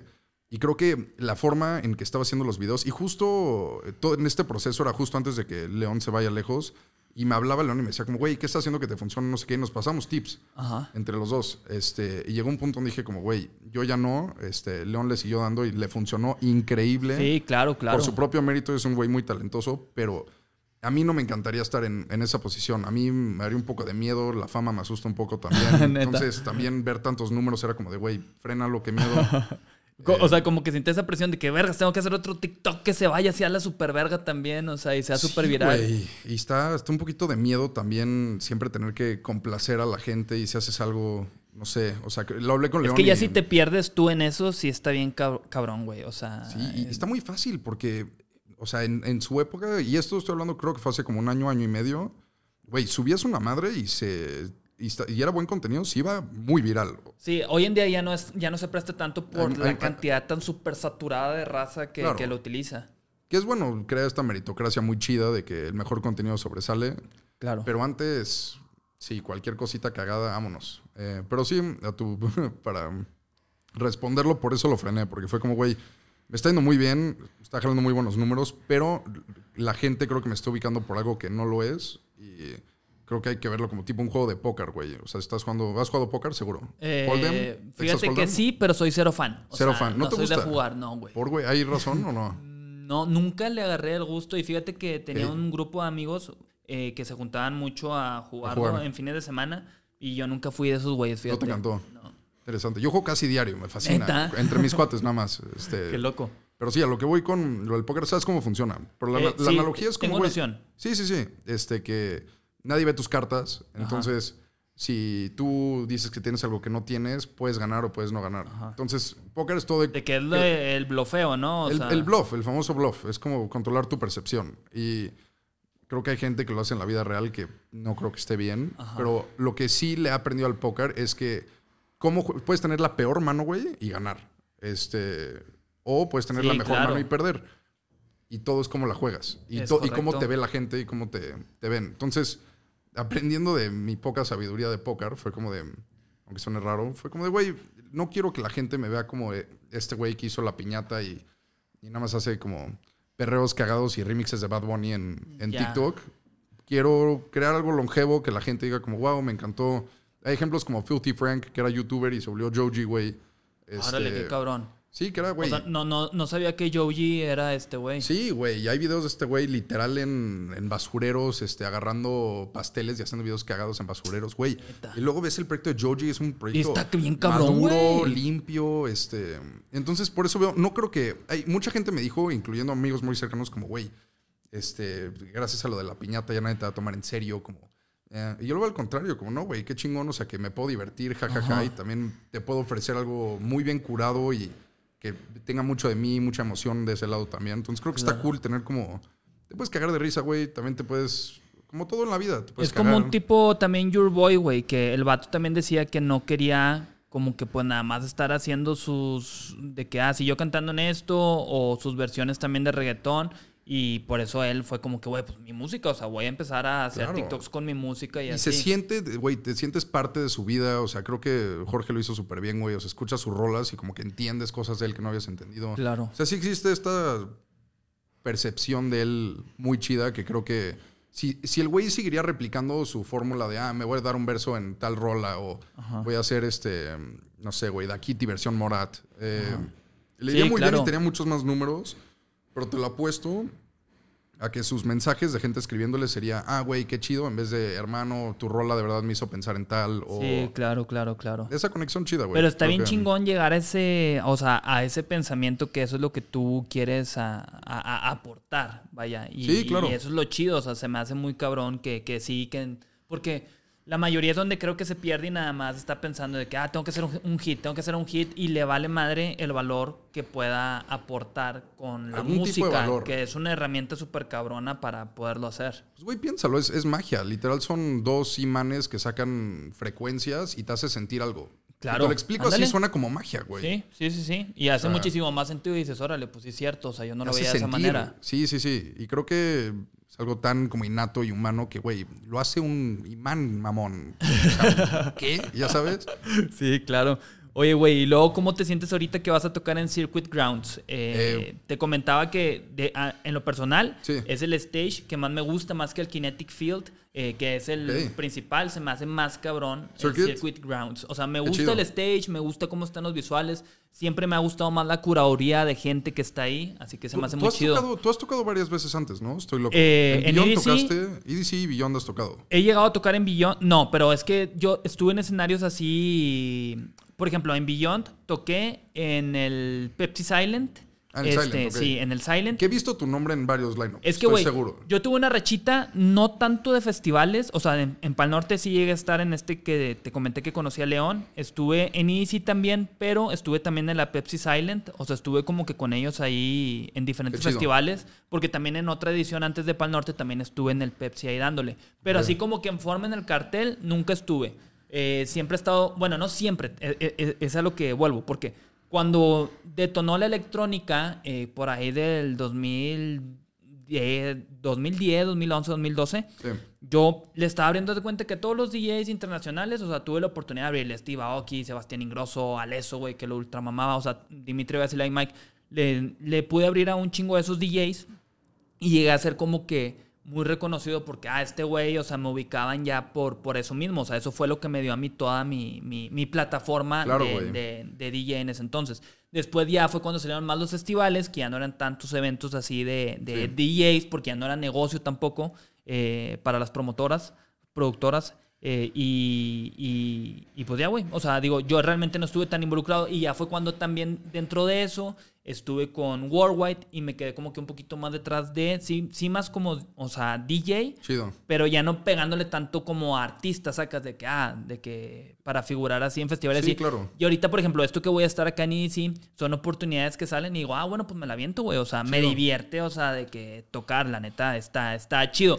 Más no estoy con ese enfoque de que voy a vivir de, de No, ese eres, pedo. eres como el padrino de la escena. Como que, güey, estás ahí, apoyas a todos, haces lo tuyo. O sea, algo así, huevos, güey. Qué algo chingón. así. No, qué chingón.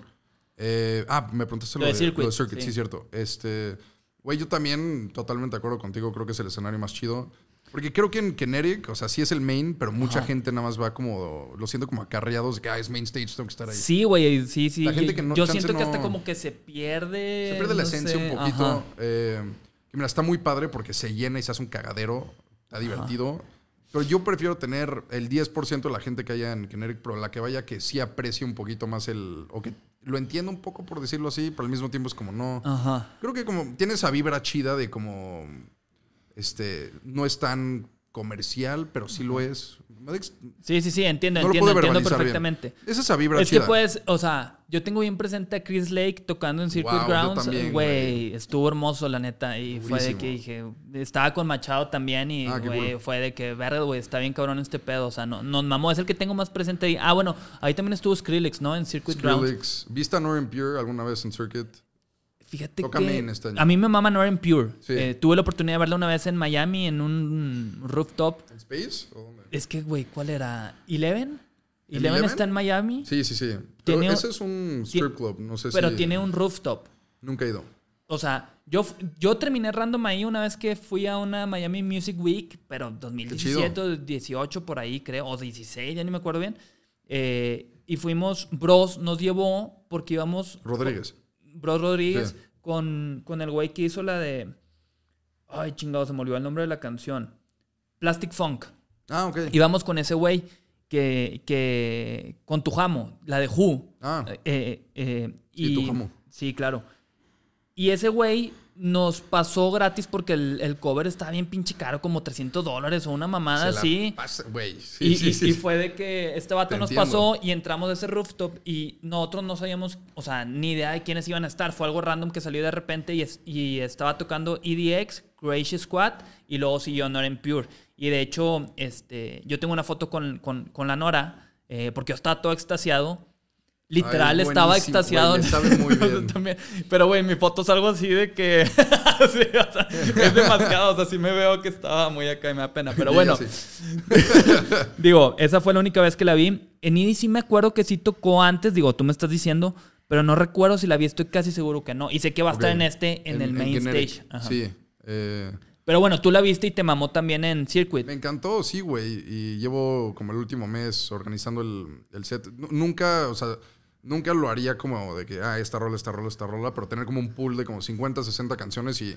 Eso se me hace bien queden. interesante también, güey. O sea, de Sí. que si traes el set planeado, porque fíjate, yo en Pal Norte específicamente me acuerdo que me preocupé un chingo y si lo llegué a planear todo así, güey, de fi Ok. a fa. Todo, todo así, como que sentía O una. sea, hasta practicaste transiciones y todo. Todo, todo. Me la super mega mamé. Que al final, güey, hasta terminó pasando una mamada que se fue el audio porque Sí. tenían un pedo con la planta. Sí, sí, Y sí. ni lo pude, o sea, tocar todo así tal cual. Este. Pero después, pero como que, güey, yo me perdí en que ni siquiera lo disfruté por estar tan preocupado en que todo estuviera súper armado. Claro. Y después dije, güey, qué pendejo, porque, güey, pues el trip también es, o sea, obviamente sí tiene la responsabilidad, sí, de que la gente se la pase chido, pero tú ti, también disfrutarlo. forma. Y si tú lo disfrutas y la gente lo disfruta es donde conectas más cabrón. Es lo que más jala. Sí, Sí, y, y- y- y ahorita sí es como que ya no estoy tan en ese trip. Me imagino traes algún intro o algo, o tampoco Sí, traes sí. así preparado de que... Sí, me armé, digo, como la mayoría es original, sí tengo ahí un, un intro este, que me armé, está chido, luego te lo pongo a ver si ya, te gusta. ya- y ahí cómo lo vas, o sea, ahí tú, ya dependiendo de cómo vayas sintiendo, te sea, vas a ir echando las rolas. Es un intro como de piano, así, ok, así, empieza ya es con 80 BPM y se trepa como a 120 y tantos, y luego de ahí ya lo que yo quiera. ok, Entonces, eso está con madre, güey, la neta, creo- qué chido. Sí, güey, o sea, nunca, nunca he planeado uno porque se me hace como... El, el arte de ser DJ no es Ajá. lo técnico, es el saber qué poner qué. Claro. Y cuándo. Sí. Entonces, para mí siempre ha sido como de, güey, si lo planeas, le quitas la esencia, le quitas lo divertido para ti, este, y le quitas lo que es ser un DJ, güey. Sí, sí, sí. Entonces, para el caso, digo, si, si yo me encantaría también, digo, para el otro proyecto que estoy planeando es totalmente live set. eh, entonces ahí sí es otro mundo, güey. Ahí sí tienes que planear todo y nada más te da tantito espacio para improvisar, pero es otro monstruo hacer un live set con Ableton. Pero, pero siento que como DJ, pues sí, güey, tienes que divertirte. Sí, sí, sí, pasártela chido. Sí, güey, pasarla bien. Y como estuve los últimos cuantos meses tocando en, en antros, güey, este, Los Ángeles acabo de regresar hace... Estuve, toqué el jueves pasado, muy cool también. Sí, sí, vi que, Eh, que, que fuiste ya, que fue sold out, ¿no? El, eh, Sí, sí, sí, fue el segundo sold out en LA, no, no Qué sé, cabrón, no sé cómo, pero muy chido. Qué cabrón, digo, pues, tú disfrútalo, o sea, y aprovecha bien cabrón. Y eh, todo lo que ahorita en LA, pues, güey, este, he tocado, he probado mis nuevas rolas, pero no he sacado nada todavía. Y sí es como el primer, como, ah, ya, ya empezó Luch. Ok. Y estaban ambos open formateando, güey, de que echando lo que sea, lo que se me antojara. Si quiero tocar oldies, quiero reggaetón, lo que sea. No, y. estabas testeando y vas midiendo al público cómo reacciona y es un gran indicio también ahí para tú saber qué es lo que está funcionando. Claro, güey. Hay, hay algo que a mí personalmente me caga mucho que existe todavía en la escena y es este como odio o no sé, que ven feo a la gente que open formatea un poco. O sea, que, llega y. Yo sí lo he sentido, como de estos productores, güey, que. Ya entiendo, sí, sí, los sí. Los DJs que tocan de que, ah, pero puso mucho perreo, o no, ya sabes. Y yo lo veo como, güey, al contrario, si ves a los más duros en el género y en la historia, lo que cuenta es su oído, no el género que están tocando. Diplo es gran ejemplo, Skrillex. Claro. Diplo te puede tocar un perreo sucio o te puede tocar este, un afro house o lo que él quiera porque pasa por su filtro y nada más te está expresando algo por ahí. Ajá. Si lo ves como, ah, es que el reggaetón, no sé qué, es como, güey. No, pero pues es raza ya que es, que es muy más cerrada, sí. Pero existe todavía mucho y, creo que, güey, DJar un open format bien es lo más difícil que hay en ese Claro, está complicado, sí. Güey, no cualquiera Es todo un arte también. Sí, sí, sí. Y tocar un set de house bien que mal, pues, güey, es que rolas pones, pero tienes dos minutos para bitmachar que lo puedes hacer con un botón si quieres. Entonces, sí.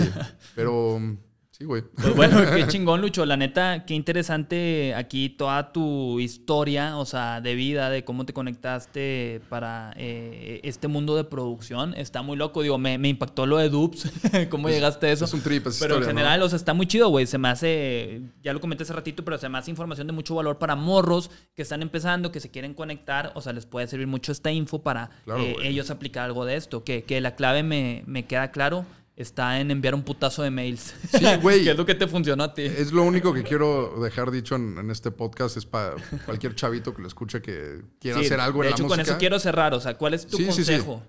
Güey, no hay excusa para... Lo más importante es cómo te conectas y a quién conoces. Así funciona el mundo, lo quieras o no.